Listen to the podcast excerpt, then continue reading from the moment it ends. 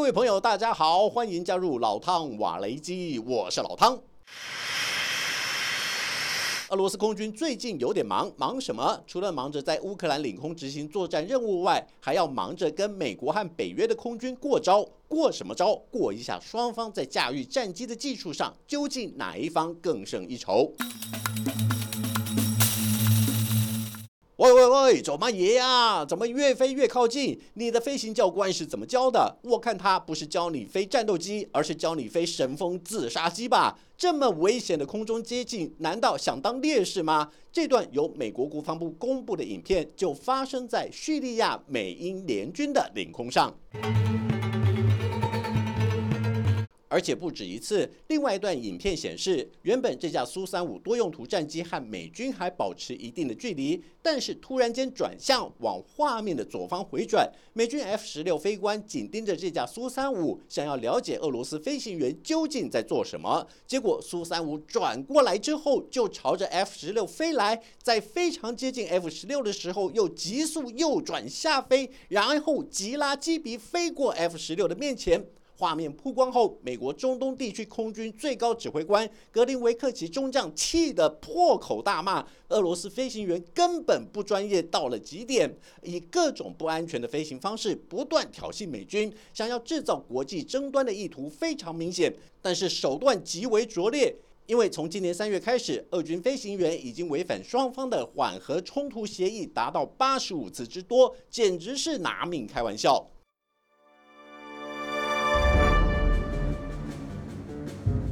美军 MQ 九死神无人机在黑海上空遭到俄军苏二七战机释放燃油，造成螺旋桨损坏坠海的事件，让很多人记忆犹新。就在美军还没把这笔账算清楚之前，现在俄罗斯再度演出续集，旧恨加上新仇，也让美俄心结越来越难解。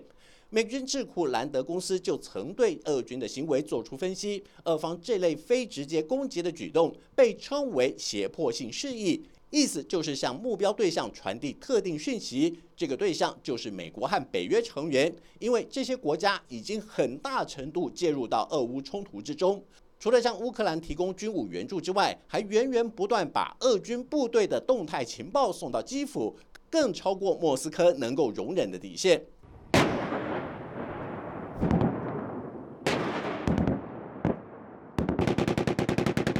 再来就是俄乌战争爆发后，北约在东部防线增加并扩大了演习规模，明显是防止战火延烧到其他成员国境内。而且在美国的牵头下，北约组织几乎展现出空前未有的强大凝聚力，各个成员国似乎暂时放下各自坚持的立场，团结一致给予乌克兰最坚定的支持。举个不算很恰当的例子做比喻，整个北约散发出来的氛围，有点像是对日八年抗战流传的一句口号，那就是地不分东南西北，人不分男女老幼。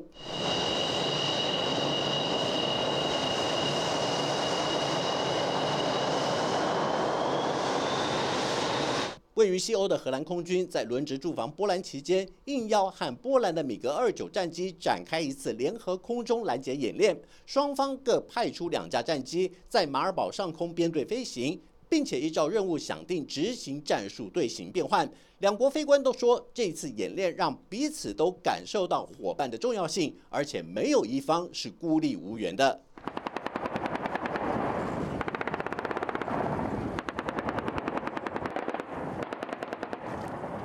而且在芬兰和瑞典能否加入北约的议题上，各成员国也都尽量的消弭意见分歧，也因此芬兰顺利成为北约的第三十一个会员国。而同时递交申请书的瑞典，则在美国的大力支持下，预料将在七月初获得同意。这种拉帮结派的欧洲大团结，简直让俄罗斯气得跳脚。瑞典还邀请了美国国防部长奥斯汀登舰，出席观礼瑞典陆战队的登岸演习。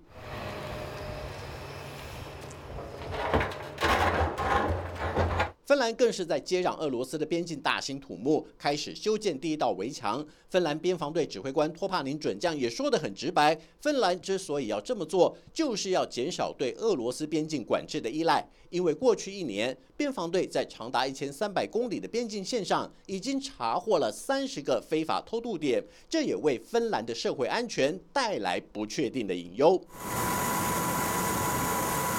加上俄罗斯又时不时派出 Tu 一六零战略轰炸机巡弋巴伦支海的中立空域，而且一飞就是十四个小时，期间还会执行空中加油任务，不得不让芬兰有所回应。不止在北欧，就连德国空军也接到命令，拦截三架飞在波罗的海上空并未开启应答讯号的俄罗斯军机。根据公布的照片显示，这三架俄罗斯军机分别是一架伊尔二十侦察机和两架护航的苏二七战斗机。德国空军研判，尽管这是一次俄罗斯军机的例行飞行任务，但是俄罗斯军机的航行路径会经过并没有空军保护的立陶宛、拉脱维亚和爱沙尼亚三个北约盟邦的空域，加上俄国军机又关闭了应答讯号，极有可能是在执行某项特殊任务。由此看来，俄军飞行员的任务真的很吃重，从北欧到南欧飞个不停。只是不晓得这些飞行员对于这种既不出声又要玩命的任务，心里面的想法究竟是忙碌的忙，还是茫然的忙？好了，就到这里，我们下次见。